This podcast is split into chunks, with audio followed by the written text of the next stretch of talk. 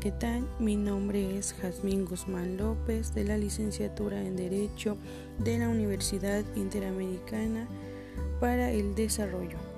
A continuación les comentaré qué es para mí el derecho.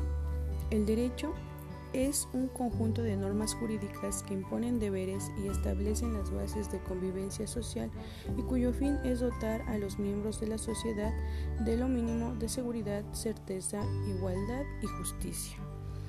Dentro de esto encontramos el derecho como un ordenamiento, que es aquel conjunto de normas que trata de regular la conducta humana mediante un ordenamiento, permisiones o prohibiciones.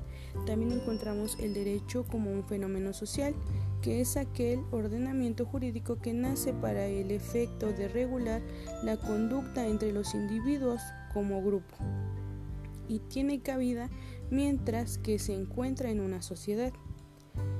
También encontramos el derecho como un valor, que es el conjunto de disposiciones que adquieren rangos obligatorios y que se encuentran al servicio de valores sociales, además de tener una finalidad oxiológicamente responsable.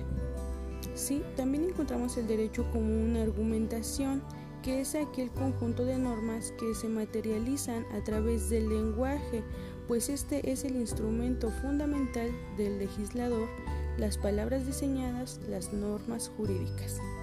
¿Sí? Para esto, el fin del derecho es la seguridad, la justicia y el bien común. ¿Sí? Ahora les mencionaré acerca de los desafíos del derecho.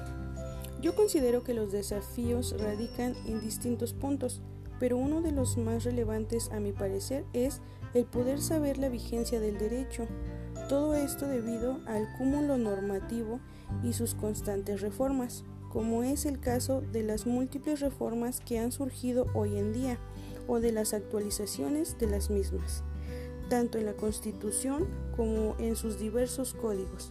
Esto es todo un desafío, ya que las necesidades de la sociedad van cambiando día con día.